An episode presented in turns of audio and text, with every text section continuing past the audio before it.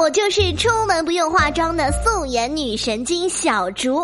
每个人的一天都只有二十四个小时，关键就看你怎么充分的利用它。二零一八年的上半年过去快两个月了，你们的梦想实现了吗？啊，不是，我不会问这么无聊的问题。根据调查，二零一八年上半年中国人平均每天花在手机上的时间增加到了五个小时，在过去的两年涨幅达到了百分之六十六点七，比老铁们的六六六还多了零点一。其中大部分时间由移动社交、短视频、拍照和游戏来占据，感觉手机好像除了这些也没别的功能了。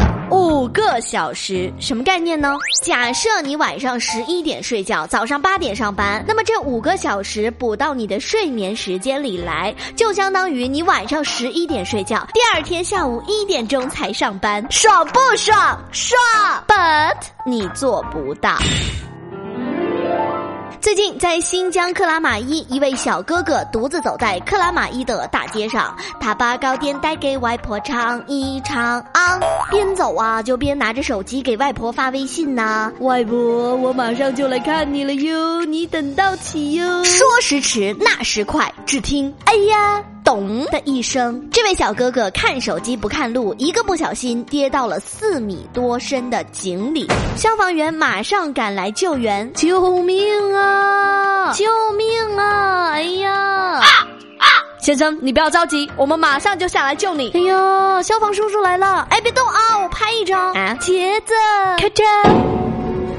先生，我们来了。这位大哥就厉害了，一边在痛的呻吟，一边还在玩手机。哎呀，好痛啊！哎呀妈，这视频老招笑了哈！哎呀，好痛啊！呀，朋友圈谁给我点赞了？哎呀，痛死了！哎，等等等等等等，微博谁艾特我呢？消防叔叔送肩胛摊手。送医之后被诊断为右腿髌骨骨折，目前已经进行了手术。接着再来说的这位大哥是个房东，这几天他很生气呀。我把一间嘎叽的房子租给了一个漂亮的女生，前两天给我惊呆了呀！屋内恶臭无比，电视机只剩空壳，大理石茶几碎裂，墙上汤汁溅得到处都是，把房东大哥活生生逼成了段子手。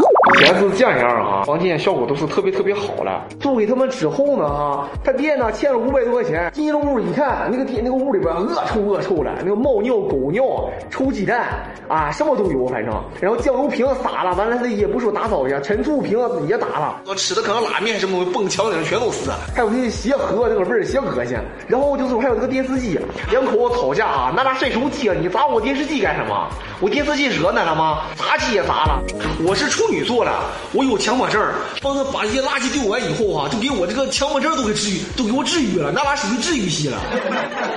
呀呀呀呀呀！瞧，给我大哥逼的，把一个处女座的洁癖都给弄没了，还有什么做不到的？大哥此时此刻内心的想法应该是造孽呀！根